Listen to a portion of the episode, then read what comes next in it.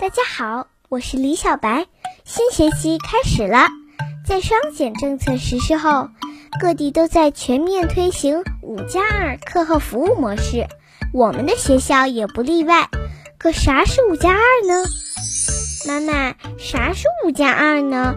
不会要上七天课吧？你倒是想得美。这五加二啊，是说周一到周五每天有两小时的课后服务，这样妈妈就能接你放学啦。听上去倒是不错。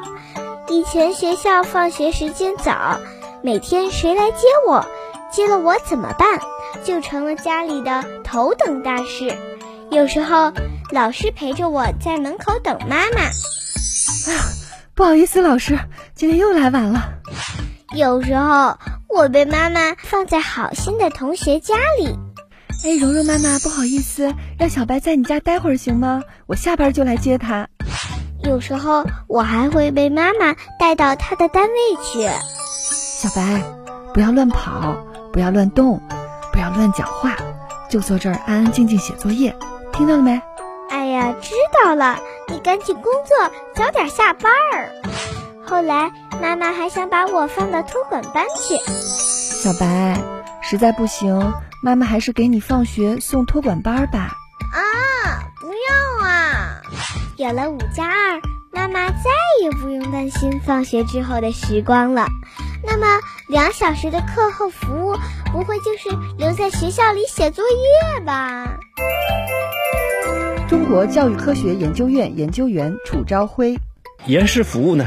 最关键的呢，是要让它的内容有拓展，而不是仅仅是局限在答题，仅仅局限在作业，因为作业和答题依然是我们课程标准要求的范围，而延时服务呢，既然时间延长了，就应该有内容的增加，有培养学生呃能力，培养学生各方面的呃就是素养或者是知识的一个拓展。小白，小白，你来看看这些课后服务，你要选哪些呀？哇哦，有我最爱的画画和手工哎！现在丰富多彩的课后服务真心不错。开学第一天，我就选好了科学、艺术和体育的兴趣班。有了五加二，真是妈妈放心，宝宝开心啊！我还听说以后越来越多的配套设施。都会跟上，让我们的课余生活变得更加丰富多彩。一起来听听专家怎么说吧。华东师范大学基础教育改革与发展研究所终身教育研究中心首席专家吴尊明：我们这个五加二啊，呃，一方面是把我们学校的力量要组织起来。